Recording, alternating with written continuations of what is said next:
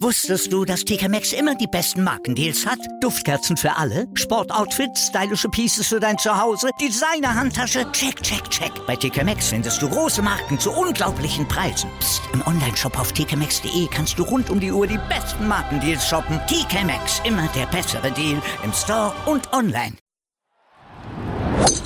Nur Golf auf meinsportpodcast.de Herzlich willkommen bei Nur Golf auf mein Sportpodcast.de mit Malte Asmus und Desiree Wolf. Desiree, das Warten hat ein Ende. Es wird bald wieder losgehen, auch auf der European Tour. Allerdings, ähm, nach langen Monaten der Abwesenheit geht jetzt wieder was auf den Golfplätzen. Nicht nur in den USA bei Charity-Events, die wir jetzt hatten, die zwei, die besprochenen, mhm. sondern auch in Europa. Ja, und die PGA Tour, die fängt ja schon am 11. Juni wieder mit dem Turniermodus an. Die European Tour, die lässt sich noch ein bisschen mehr Zeit. Das erste Turnier auf der European Tour wird dann das British Masters sein. Vom 22. Juli bis 25. Juli wird es ausgetragen. Eine Woche früher als zunächst eigentlich geplant. Das beschloss die European Tour Ende der letzten Woche. Und Sie hat auch festgelegt, wie sich diese Rückkehr gestalten wird und darüber schlauen wir euch heute auf hier bei Nur Golf. Gestartet wird nämlich in Großbritannien und da wird die Tour dann gleich mal für sechs Wochen und sechs Turniere bleiben. Warum? Das hat Keith Pelly, der Chef der European Tour, beim Golf Channel erklärt. The whole thing this year about playing is mitigating risk. And the best way to do that is to play in either one location multiple weeks or in one country for a long period of time. So these six events that we're starting with on the UK swing are all drivable within three hours. We're going to some iconic locations like Celtic Manor, which hosted the 2010 Ryder Cup, and of course the Belfry and the UK Championship, which is also a Ryder Cup venue. So it's going to be an exciting six weeks. Everything is predicated on on on government regulations and restrictions. Alles läuft also auf Basis der Vorgaben der Regierung ab. Es wird ausgiebig natürlich auf Covid-19 getestet. Zuschauer sind keine zugelassen. Die Serie, ist das ein guter, ein richtiger Weg, den die European Tour deiner Meinung nach damit einschlägt? Viele Möglichkeiten gibt es nicht oder viele andere Möglichkeiten aus meiner Sicht. Ähm, natürlich muss auf Covid-19 äh, Rücksicht genommen werden. Die gesundheitlichen Vorkehrungen müssen immens sein, dass da nichts passiert. Da sind wir uns alle drüber im Klaren. Das hatten wir jetzt in kleinem Umfang in Amerika äh, bei den Charity-Events ja schon gesehen, wie sowas aussehen könnte. Das wird dann eben in großem Umfang ein Teilnehmerfeld umgesetzt werden müssen. Dass die Zuschauer da außen vor bleiben, ist uns, glaube ich, allen klar im Moment und das wird auch dieses Jahr wohl noch so bleiben. Ähm, der Gedanke, dass das Ganze in einem einzigen Land stattfindet mit äh, kurzen Transferzeiten und ja, sozusagen ähm, einem überschaubaren auch äh, Reiserisiko mhm. ähm, macht total Sinn. Klar, musst du machen und ähm, wird das Ganze auch etwas, soweit überhaupt dieser Begriff äh, zulässig ist im Moment, aber wird das Ganze etwas berechenbarer machen, ähm, weil du dann ein bisschen mehr Zugriff darauf hast, wer wo wann war und wie sich das ganze Feld so bewegt und berechenbarer noch in anderer Hinsicht. Das hat Keith Pelly nämlich auch gesagt beim Golf Channel, weil er nämlich erklärt hat, dass ja, diese Idee, Golfturniere en bloc in bestimmten Ländern stattfinden zu lassen, also sowas wie den UK Swing jetzt, vielleicht auch in den nächsten Jahren dann einfach zu institutionalisieren. Ein Leitgedanken, der dann eben auf dieser Erkenntnis fußt. COVID-19 has changed our entire strategy with the schedule, but to be honest with you, it will also give you a little glimpse of the future because playing multiple events in in countries is just good solid business. And we've already started to have the conversation with, with a couple of these venues in the UK swing that said, what can we do in 2021? So we'll probably start the spring season in 2021 with three events in the UK.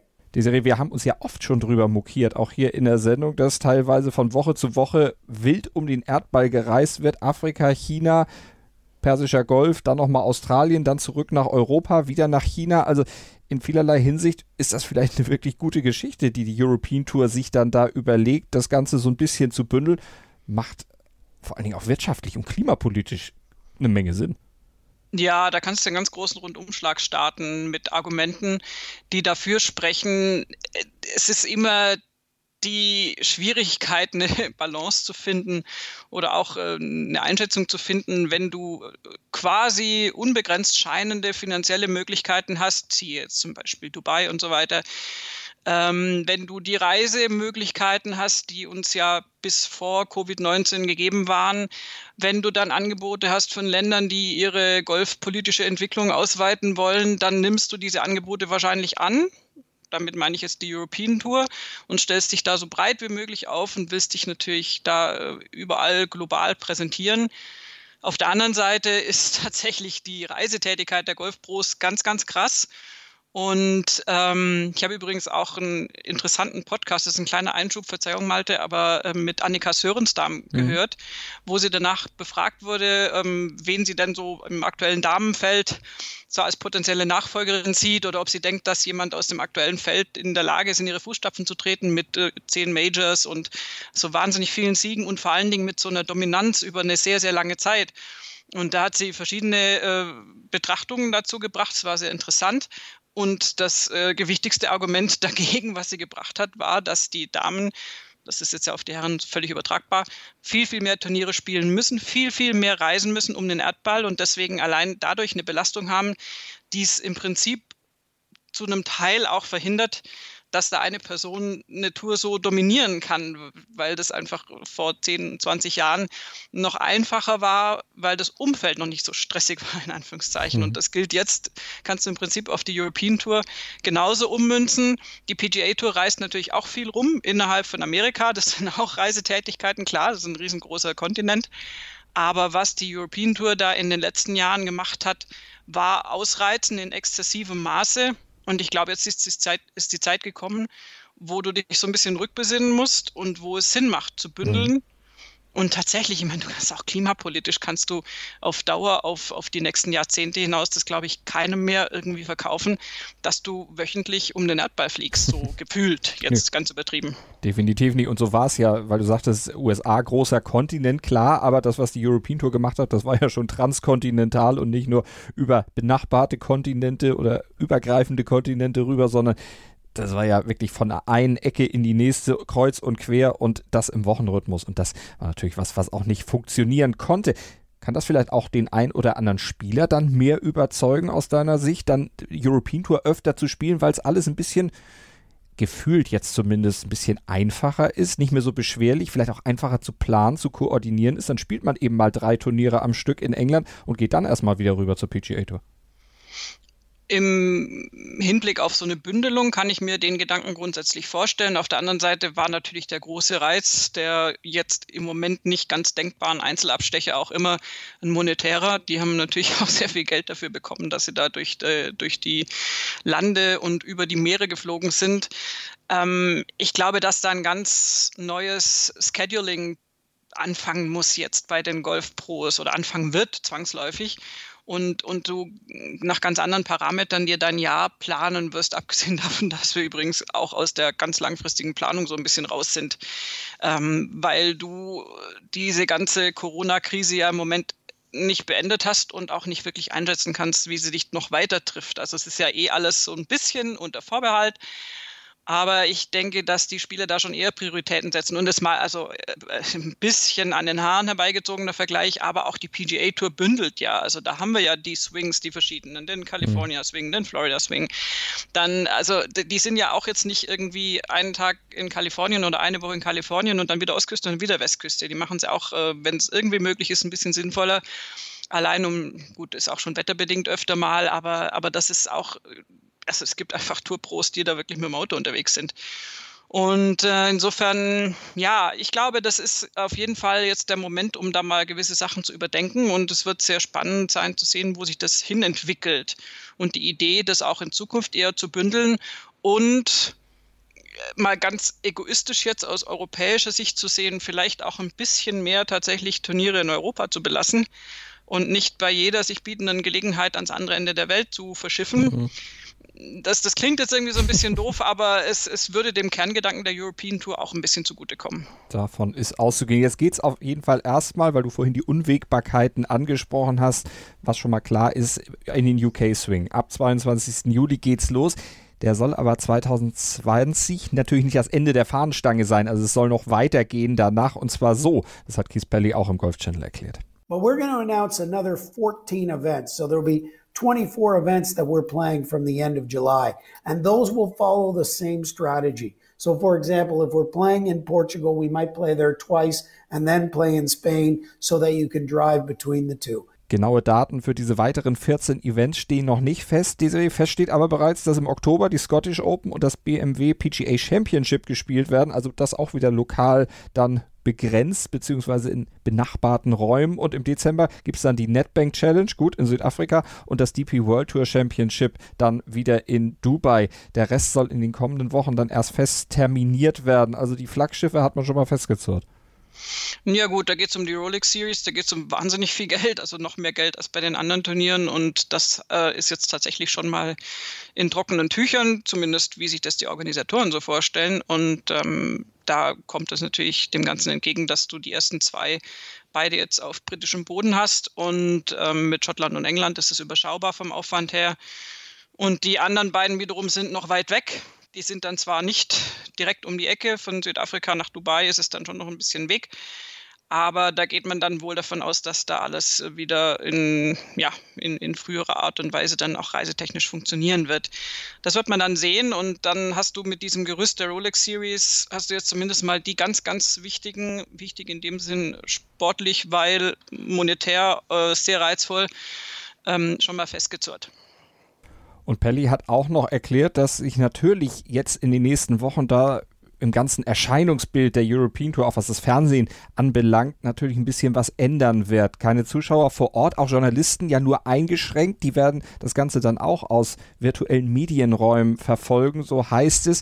Und Keith Pelly hat gesagt, Golf via TV, das wird ganz neu, ganz anders rübergebracht. Da gibt es entsprechende Pläne bei der European Tour. Was könntest du dir denn vorstellen, was man da machen könnte? So richtig mit Ideen ist er ja noch nicht ausgerückt.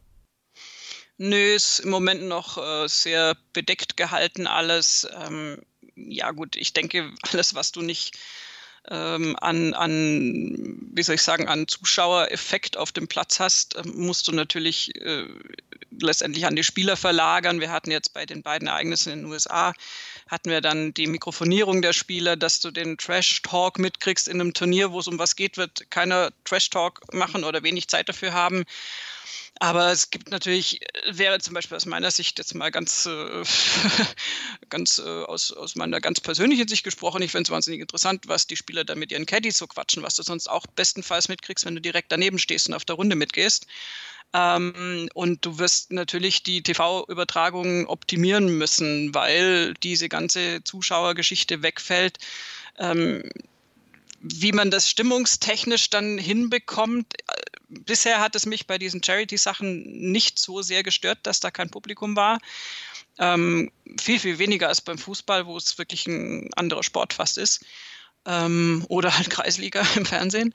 Und ähm, aber letztendlich, wenn es dann wirklich um was geht, wenn es dann um große Turniere geht und dann da überhaupt kein Jubel an der 18 ist, ich glaube, da muss man sich noch ein bisschen reindenken, wie man das am, am, am Fernseher dann auch rüberbringt, weil auch der Fernsehzuschauer geht ja mit mit dem, was er über, über den Bildschirm vermittelt bekommt, auch mit den Emotionen, die er übermittelt bekommt. Also da wird man sicher sich noch ein paar Gedanken machen müssen und offensichtlich sind die Gedanken auch noch nicht ausgereift. Wenn Pelly damit überhaupt mhm. nicht rausrückt, heißt es, da ist noch nichts spruchreif. Ja, hat ja auch noch anderthalb Monate Zeit, das letztlich dann richtig in trockene Tücher zu kriegen und dann auch mit dem Fernsehen abzustimmen. Aber die European Tour, die produziert die Bilder ja selber.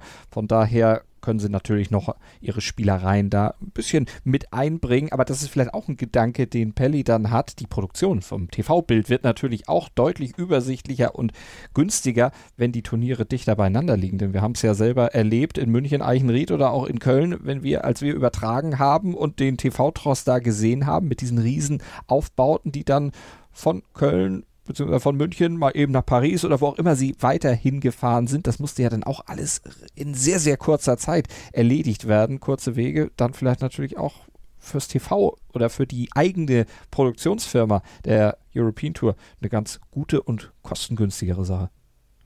Es wird auf jeden Fall viel Geld gespart werden im Hinblick äh, auf die ganzen Cargotransporte und Transporte generell. Du musst nicht mehr so viel verschiffen. Du bist äh, jetzt erstmal an einem Standort. Das ist ein Riesenvorteil. Und ähm, ja, ich bin, bin sehr gespannt, ob man sozusagen von der, das, was ich am Anfang meinte, so die unbegrenzten Möglichkeiten, die sich dir bieten, oh, dann spielen wir mal da, spielen wir mal dort, ob man da wieder zurückfindet auf, nö, aber in England haben wir doch eigentlich die tollsten Golfplätze. Was es nicht heißt, um Gottes Willen, dass die European Tour sich jetzt auf England beschränken soll. Aber ähm, ich, ich glaube, es, es wird eine lange Zeit jetzt erstmal unter dieser Prämisse geplant werden müssen. Und ähm, meistens kehrt man danach nicht mehr 100 Prozent zum Ausgangspunkt zurück. Ich kann es mir einfach nicht vorstellen, dass das dann noch möglich ist. Und insofern ist es sehr, sehr interessant, wie, wohin sich das jetzt entwickelt. Ich finde diese sechs Turniere in England, die jetzt ja speziell auch im Juli und August auch wettertechnisch, ich meine, klar, kann es auch da regnen, aber äh, sagen wir mal, es rein von der Temperatur her ja absolut möglich sind mhm. und denkbar sind auf, auf zum Teil wirklich ganz, ganz großartigen Plätzen. Das ist auf jeden Fall kein Rückschritt, wenn du nach der, nach der Platzqualität oder sowas gehst. Im Gegenteil. Und ähm, ob das das trägt, ob die Leute damit zufrieden sind, ich, ich persönlich wäre es, ehrlich gesagt. Mhm. Ähm, ich war noch nie so ein ganz großer Freund von diesen völlig entlegenen, äh, wir entdecken dies und dies Land für, für den Golfsport-Aktionen. Aber man muss jetzt halt mal schauen, wie das die Golfer aufnehmen, wie das das technische Umfeld tatsächlich auch realisieren kann und wie es letztendlich auch die Zuschauer am Fernseher dann aufnehmen. Wir sind gespannt, werden das Ganze natürlich kritisch beäugen hier bei nurgolf auf meinsportpodcast.de und unsere Meinung dann an euch weitergeben hier in unserer wöchentlichen Golf-Sendung, in unserem wöchentlichen Golf-Podcast auf Deutschlands größtem Sport-Podcast-Portal meinsportpodcast.de. Und wenn euch das gefällt, was wir hier Woche für Woche fabrizieren, dann gebt uns doch ein paar Sterne bei iTunes, schreibt uns eine nette Rezension. Wenn es euch nicht gefällt, schreibt auch gerne eine kritische Rezension. Wir nehmen das gerne auf zur Kenntnis und werden das für euch dann versuchen umzusetzen umsetzen. Vielen Dank fürs Zuhören und dir, Desiree, wie immer, vielen Dank. Sehr gerne. Wusstest du, dass TK Maxx immer die besten Markendeals hat? Duftkerzen für alle, Sportoutfits, stylische Pieces für dein Zuhause, Designer-Handtasche, check, check, check. Bei TK Maxx findest du große Marken zu unglaublichen Preisen. Psst. im Onlineshop auf tkmaxx.de kannst du rund um die Uhr die besten Markendeals shoppen. TK Maxx, immer der bessere Deal im Store und online. Was zum Teufel, du Bastard? Du bist tot, du kleiner Hundeficker. Und dieser kleine Hundeficker, das ist unser Werner. Ein ganz normaler Berliner Kleinstkrimineller, der dann aber im Knast das Ding seines Lebens dreht. Una Fantastica Risetta Perla Pizza. Er klaut seinem Zellengenossen ein Pizzarezept. Aber nicht irgendeins. Und mit dem eröffnet Werner dann die beste Pizzeria Berlins. Doch Werners Glück ist nur von kurzer Dauer. Denn es hagelt Probleme. Werners Pizzaparadies. Erstmals großes Kino- und Podcast-Format. Mit fetter Starbesetzung. Alina But, Kida Ramadan, Edin Hasanovic, Oliver Koritke, Ralf Richter, Ben Becker, Winfried Glatzeder, Anna Schmidt und viele mehr. Abonniert die Scheiße. Jetzt macht schon, mach! Nur Golf auf meinsportpodcast.de